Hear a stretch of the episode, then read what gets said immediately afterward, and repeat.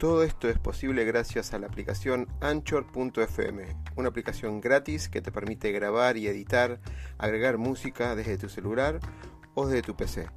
Anchor nos permite distribuir además todos nuestros podcasts en todas las redes conocidas de música y podcast como Spotify, Apple, Google, entre otros.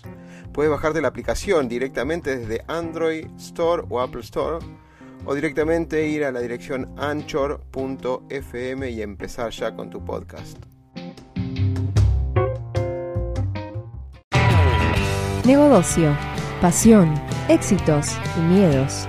Un punto de encuentro para compartir, aprender e inspirar conversando, con la conducción de Oscar Schmitz.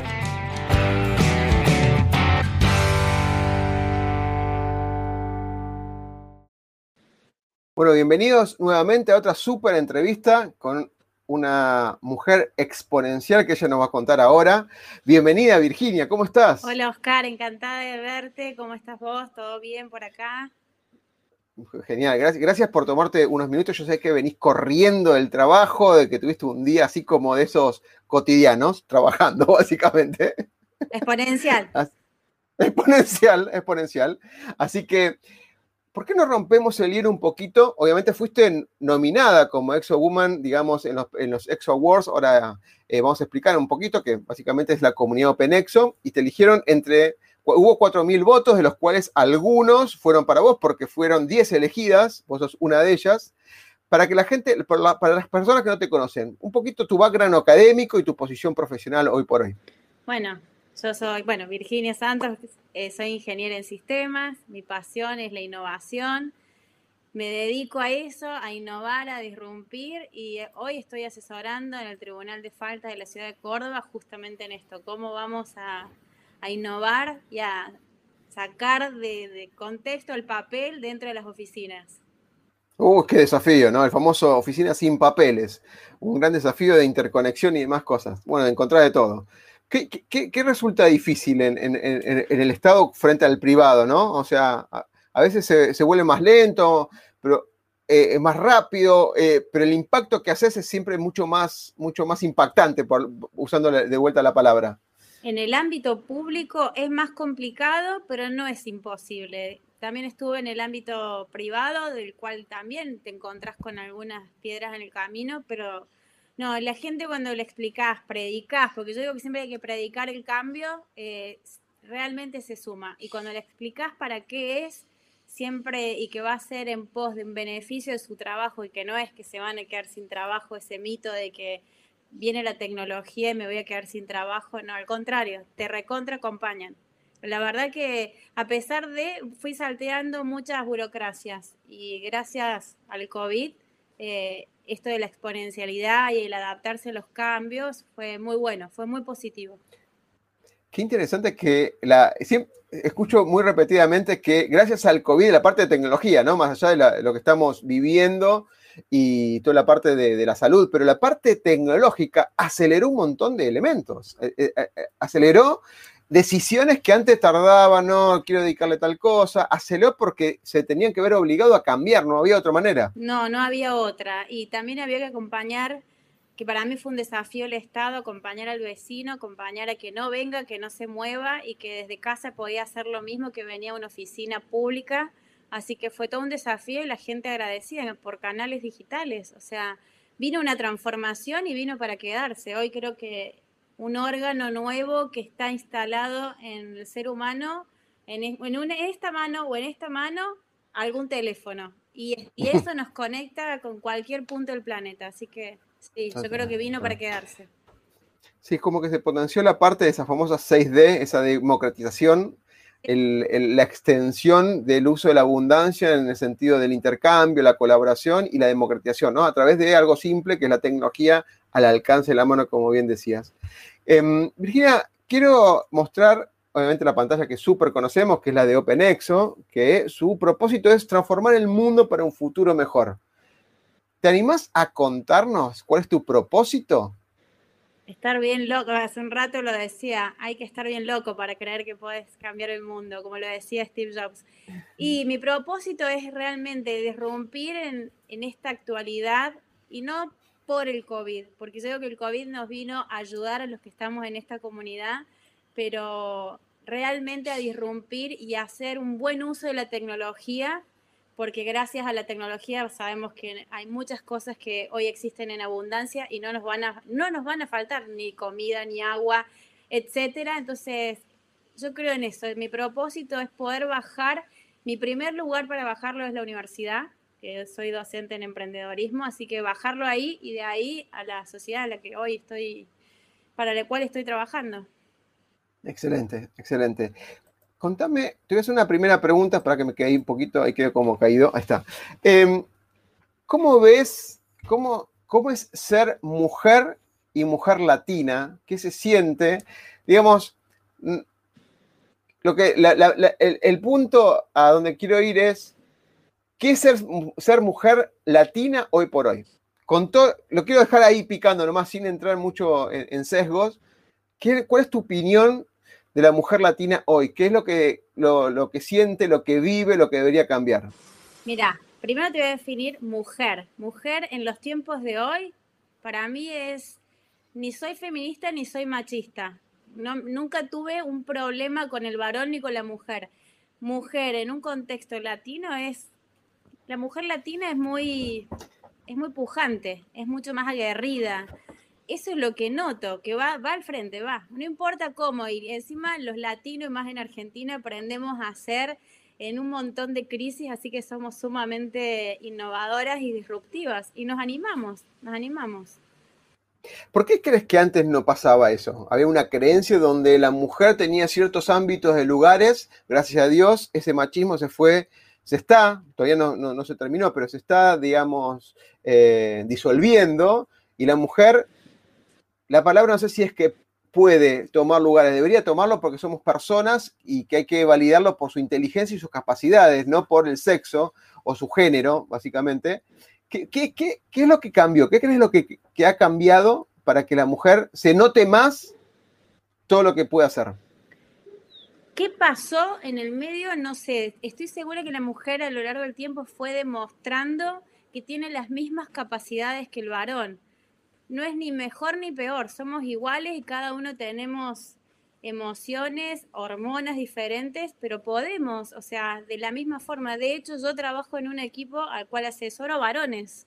Así que, y eh, ayer estuve en una reunión, yo los miraba y decía, bendita sea entre todos los varones, 12 varones, y yo, y me escuchan y no, no me miran como, che, me está hablando una mujer. No, al contrario, te escuchan y te escuchan bien y, y que podés estar a la par de un varón sin ningún problema. Y podés darles opiniones que realmente sean válidas y que puedan ser muy exitosas. celebro eso, si hay 12 varones y una mujer, claramente la mirada diferente la tenés vos, porque hay muchos, en esos 12 seguramente que algunos opinan igual.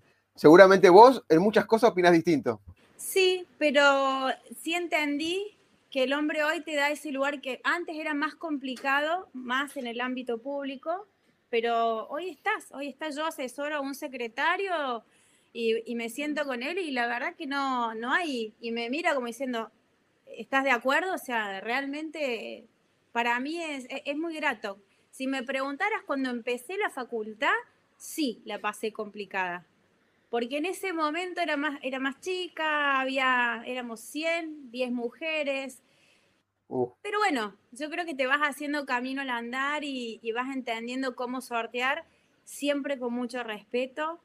La vida me dio tres hijos varones, así que siempre me rodeé de varones y no, no, no creo que sea un impedimento. Siempre que uno se lo proponga y tengas ese deseo de llegar, lo vas a lograr y no porque tengas varones a los costados no puedas. Totalmente, totalmente. Em, hay una presidenta de una empresa muy importante eh, en Latinoamérica que dijo, mm, yo no sé qué decirte cuando me decís que si hay límites para la mujer o no, porque mi papá me dijo, no te pongas límites ni por mí, ni por tu pareja del momento, ni por nada. Simplemente haz realidad tu sueño y que nadie te imposibilite. Incluso, y volví a insistir, yo como padre, ¿no?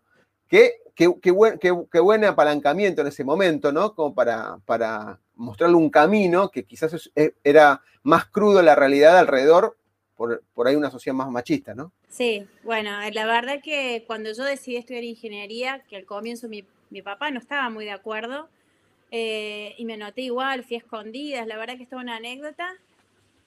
Mi primer materia, cuando voy a rendir mi primer final, no apruebo. Me frustré, lloraba, agarré un teléfono público, lo llamé a mi papá a Río Cuarto y me dijo, bienvenida a la realidad, que esto no sea para que abandones. Y la verdad que fue así, fue empezar a aprender a que un fracaso es un triunfo y, y no darme por vencida. Y realmente fue irme transformando, creo que en otras veces ya lo he dicho, permanentemente, desde esa Virginia a los 18 años. Bueno, ya, me estás contestando algo que te quiero preguntar ahora, que es ¿por qué te consideras una exo-woman o una mujer exo, donde te votaron muchos votos, como dije al principio, 4.000 personas, muchos votos fueron para vos, eran 10 elegidas. ¿Por qué te consideras vos, desde tu mirada, una mujer exo o exo-woman? Bueno, antes que nada, gracias a todos los que votaron y haber sido nominada ya es la verdad que un orgullo. ¿Por qué me considero una exo-woman? Primero me considero camaleónica para irme adaptando en los lugares. Una, una líder, pero no una líder allá arriba. Yo soy líder con mi equipo, trabajo en equipo, sin ellos no soy nada. Y porque sé y me gusta encontrar la empatía con el que tengo al frente. Si no, no podemos trabajar. Ese yo creo que es una fortaleza dentro de mis equipos, la empatía. Qué interesante. ¿Sabes qué? Voy a, voy a recordar algo que la otra vez discutimos en un grupo que decía que era más valioso, ¿no? Estar en un equipo, liderar. ¿Viste? Como con la figura del líder, el líder como que todo lo quieren, lo, lo, aprecian, ¿no? Y eso se va también consumiendo por con el tema de la agilidad y la colaboración y la holocracia.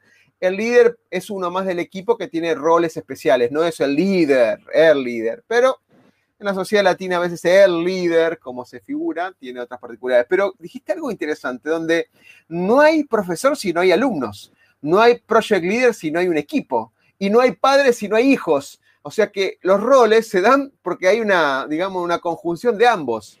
Es, es muy interesante esto porque no se, no se escucha muy seguido agradecer a los equipos. Y sinceramente, si no hay equipos, uno no puede liderar un proyecto, básicamente. Oscar, si no fuera por el equipo, no llegamos a ningún lado. O sea, no cuajamos, no hay cohesión, no existe. Yo creo en, creo en un equipo que pueda colaborar, ayudarlos, liderar en quizás en sacar la mejor virtud y lo mejor de cada uno, pero somos un equipo, no, no gana Virginia, no gana Juan, no gana Pedro, ganamos todos. O sea, la digitalización que vamos a lograr en el Tribunal de Falta no es Virginia, es Virginia, los chicos de programación, los abogados que me acompañan, el, el, el licenciado conductor, o sea, es un tremendo equipo. O sea, no es Virginia. Total. Eso es lo lindo. Total. Qué bueno que lo reconozcas, qué bueno que lo reconozcas y espero que, tu equipo los pueda escuchar luego y se sienta agradecido por ese gracias, gracias, gracias que estás dando. Si yo te, tú, si vos fueras una super heroína, ¿sí? Una super heroína, ¿cuál sería tu superpoder? No me vengas con que volar como Superman, la, el lazo mágico de, de, la Mujer Maravilla, no, no. Algo real. Pues decís, este, esto es lo que me diferencia del resto, o creo yo que me diferencia del resto. Te voy a decir lo que me dicen, me dicen desde mi papá hasta mis compañeros, que soy tormentita. Eh, tormentita. Sí, mi papá me dice tormentita, porque yo voy, y cuando llego a la oficina me dicen, ya llegó, ¡Pra! abro la puerta y, y, no me para nadie, y si tengo algo en la cabeza, dale que va y que pecho, si... No sé si es ser heroína, pero es que voy para adelante, como la mujer biónica que corría rápido, bueno, así. Vos sabés que hay una, una superhéroe que se llama Storm. De X-Men. ¿No lo sabías? No. No, ok, ok. Bueno, pero yo te digo porque se llama Storm, que es tormenta, y tiene el poder de conectarse con la energía de la tormenta y demás. Así que, bah, por ahí. La, el, el, próximo, las próximas entrevistas van a ser no por, por, por votación de Exo Woman y, o Exo Awards, sino va a ser por qué superhéroes quiere ser. Claro, para ser Marvel o DC Comic, digamos. Totalmente. Contá conmigo. Totalmente. Bien, te voy a hacer una, otra pregunta, otra pregunta relacionada ya un poco más profundizando con esto de la mujer en la sociedad latina. ¿Qué crees ¿Cuál fue el avance? ¿Cuáles fueron los, diferentes? Tocaste algo, algunos temas, pero ¿qué, ¿qué, ha cambiado estos cinco años en la sociedad latina? Se están viendo, quizás también en otros, en, otros países, eh, que no es latinos, pero le doy ejemplos porque son los más populares, una presidenta y vicepresidenta mujer que antes no se veía, em, lugares donde hay más cargos, por ejemplo, la presidenta de, Alemania, una, referente mundial para un montón de cosas, ¿sí? Em, donde en muchos casos, en muchos casos, y no quiero entrar en política, la mujer en el mismo rol que el hombre está demostrando primero valor, principio y un diferenciador importante. ¿Qué es lo que ha pasado en estos cinco años para, primero, para que la mujer toma estos roles, algo dijiste antes, y qué crees que aporta eh, la mujer eh, en esos roles a diferencia del hombre? No lo digo como competencia, simplemente como diferenciador. Bueno, claramente algo dije antes. Sentimentalmente no somos iguales, emocionalmente no demostramos lo mismo. Eh, no quiere decir ni mejor ni peor, vuelvo a decirte, somos diferentes y cada uno tenemos fortalezas. Creo que quizás por lo que venimos trayendo desde que nacemos, somos más empáticas con lo que nos pasa al frente. Nos podemos poner en el lugar del compañero, de un desconocido, del amigo, el hermano y poder entender de un profesional nuevo que llega y aterriza de otra provincia otro país. Creo que es eso y que siempre tratamos de, si bien la mujer es muy enroscada, eh, ya hoy dejó de, enroscarse y no tomarse las cosas personal en el ámbito profesional. Yo creo que eso también logró que la mujer eh, se enrolara. Ok, ok. ¿Crees, ¿Crees que las metodologías colaborativas, ágiles, esto que obligan más a la participación, ayudó un poquito a este intercambio o, lo ves de otra manera? No, no, estoy, sí, estoy convencida de que sí, las metodologías ágiles colaboran mucho eh, incluso las nuevas que aparecieron el año pasado, muchísimas herramientas que aparecieron el año pasado, eh, colaboraron un montón. Eh, Mural, por ejemplo, que hice bootcamp dentro de la universidad, yo noto que los chicos se enganchan un montón, hace mucho más disruptivo y que uno pueda conectar. la verdad es que hay que quitarse el mito que por ser mujer no se puede. Yo tengo una anécdota en la facultad estoy hablando ya hace como cuatro años más. Y la directora de carrera me llama y me dice, por favor, Virginia, convence estas tres chicas están por dejar ingeniería. Estaban en tercero. ¿Cómo van a dejar? Encima mujeres, cosas que no hay. Eh, bueno, me siento a hablar con ellas, no, profe, que es difícil, que los varones, que ellos programan, que son mejores que nosotras, pero nosotros tenemos otra fortaleza. Y hará dos años que se recibieron y una me dijo, gracias, decía, porque la verdad que me di cuenta que podía y que no era ese mito de que la mujer no puede y menos en tecnología. No, sí podés y, podés sacar lo mejor de vos de otro costado y conozco muy buenas desarrolladoras, muy buenas líderes, muy buenas PM, muy buenas Scrum Master, o sea que cada una se puede encontrar en el puesto que quiera llegar, es simplemente querer y no tenerle miedo. Y no eran sus compañeros, ¿eh? te, hace sentir una, validación de vida, ¿no? Cuando un alumno viene y se acerca y... Sí, vos de la gente, mirá que hace muchos años que doy clase, yo la verdad no puedo creer el cambio que hubo desde el 2005 a hoy, desde que fue mi primera vez que me paré en un aula eh, y cómo cambiaron estas generaciones. Hoy, hoy aprendés muchísimo con ellos, ¿eh? Te digo que aprendo más yo de lo que yo les enseño. Yo aprendo eh, una esponja con ellos realmente los adolescentes con mis hijos y en la facultad aprendo más que nadie. Me dejaste picando. ¿Qué esperas de estas generaciones? Donde vos vivís una parte, o sea, ya directo, con tus hijos y con propiamente con tus, con tus alumnos.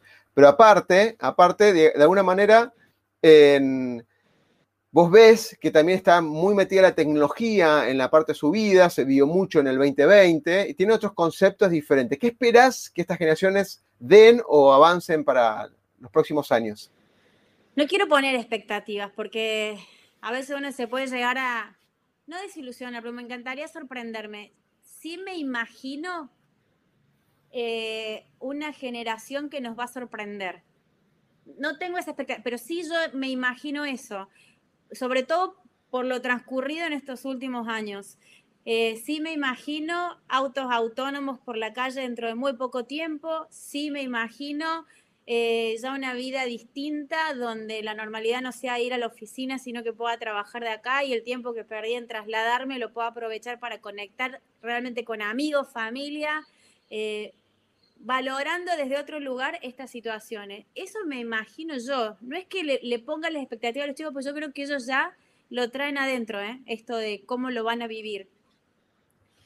Ok, ok. Bueno, ahí vamos. Me está dejando todos los pies. ¿Viste como cuando se juega el truco que me tira la carta servida y demás? Bueno, acá perfecto.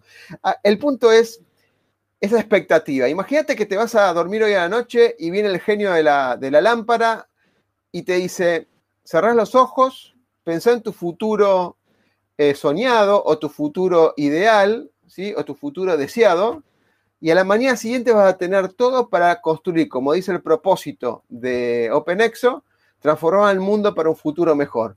¿Qué crees vos que tiene que hacer este mundo, hombres y mujeres, para lograr un futuro mejor? Y lo que digas, a la mañana siguiente se va a cumplir. Así que... Se me vino un cómic en la cabeza. ¿Cuál? Los supersónicos. Los supersónicos, claro. Eso es de, eso es de tu época, ¿no? Porque yo no... no me imagino cerrar los ojos y levantarme con un Smart City. Me imagino una ciudad sustentable, por lo menos desde acá del corazón del país, que es Córdoba. Me imagino eso. Eh, y es lo que deseo con todo mi corazón, transmitir la sustentabilidad, que todo sea triple impacto, que realmente... Y las nuevas generaciones que vos me preguntás qué espero, yo no esperaba ver tanta conciencia como se ve en los adolescentes hoy.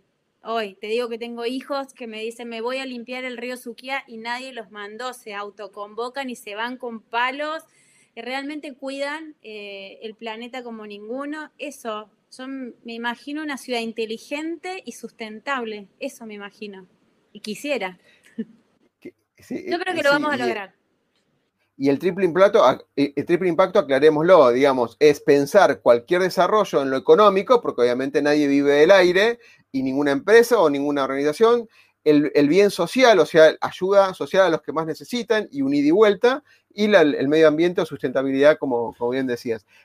¿Vos crees que ya las generaciones, las generaciones actuales y el futuro va por ese lado, siempre pensar en el triple impacto? Sí, sí, yo creo que los chicos sí, incluso cuando empezó la pandemia, lo digo por experiencia personal de lo que viví en mi, en mi casa, eh, sobre todo el de 17 me decía, lo que nos deja, tu nos deja tu generación.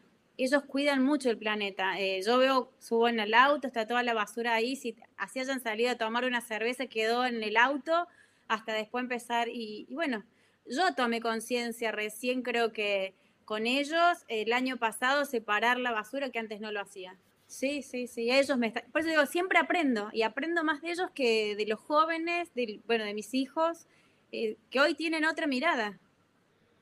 Correcto, De, un futuro mucho más, más amigable, tienen una, aunque no parezca, y lo digo, una mirada más sana. Aunque no lo pareciera, pareciera, digamos, que no deberíamos nunca haber perdido eso, que obviamente lo vemos en acto espejo con nuestros hijos, en el único lugar que tenemos que va a perdurar para siempre, entre comillas, es el mundo. No tenemos otra cosa para vivir. El planeta. Y el planeta, y no, y, no cuidarlo es como que suena tonto.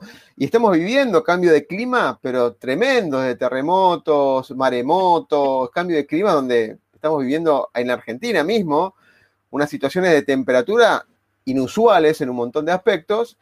¿cómo viene esto? No es de ahora, no es que cambia. Esto viene de una de alguna manera negligencia de, la, de todos o de algunos eh, por no cuidar el medio ambiente, digamos, ¿no? Yo creo que hay que ser colaborativo, pensar realmente en el planeta. Lo que pasó fue, fue complicado y nos vino a dejar una enseñanza. No todos aprendieron, no todos aprendimos. Siempre hay algo que nos queda en el tintero, así que si yo te pudiera transmitir algo a vos y a los que nos están escuchando, cuidemos el planeta, que hoy es lo más lindo que, lo que tenemos y podemos colaborar para, no es ser disruptivo, ser sustentable, pero es colaborar con, nuestra manera de pensar a como corrernos un poquito esa zona de confort y una lata de cerveza o una de gaseosa, tirarla en un cesto que realmente, bueno, creo que hace un diferencial y eso hace la sociedad, ¿no? Y ahí es donde se vienen los cambios exponenciales de las personas y la transformación de cada uno, que esto empieza por casa, ¿no? La transformación personal, este cuerpo es una casa, se transmite a lo que están a los costados y con los que trabajamos en equipo y así sucesivamente. Y vamos a transformar el mundo, ¿eh? Totalmente, totalmente. Em, Virginia, agradeciéndote obviamente el tiempo, te voy a hacer una última pregunta. Me quedó picando esta, este efecto exponencial de, más social, ¿no? Hay una película que se llama Klaus, no sé si la llegaste a ver, que dice, eh, habla de, bueno, una situación de Santa Claus y las cartas y demás, pero hay una frase muy, muy, muy, muy, muy rica en contenido que dice, un acto de bondad siempre genera otro.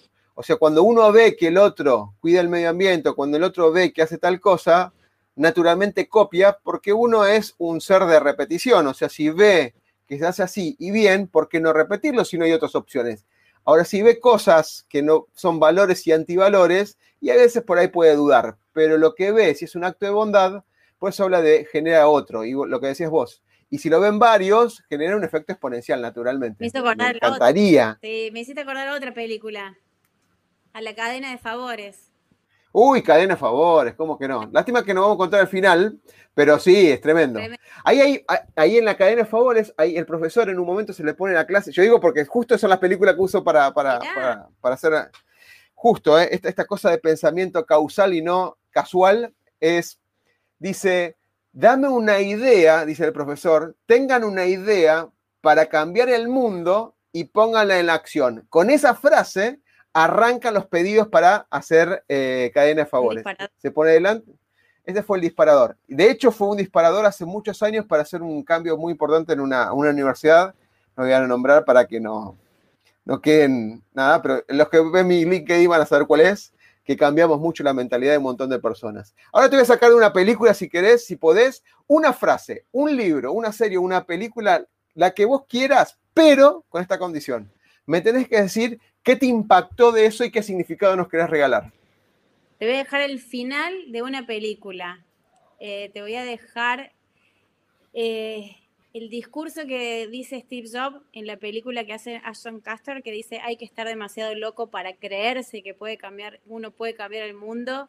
Y creo que él tuvo el timing, tuvo el momento y nos dejó ese legado para los que seguimos, que creemos que podemos cambiar el mundo y transformarlo. De hecho, cada vez somos más en la comunidad, así que te dejo eso, te dejo ese final y los invito a tenerlo como el video de, la mesa de luz. No es el libro, es el video.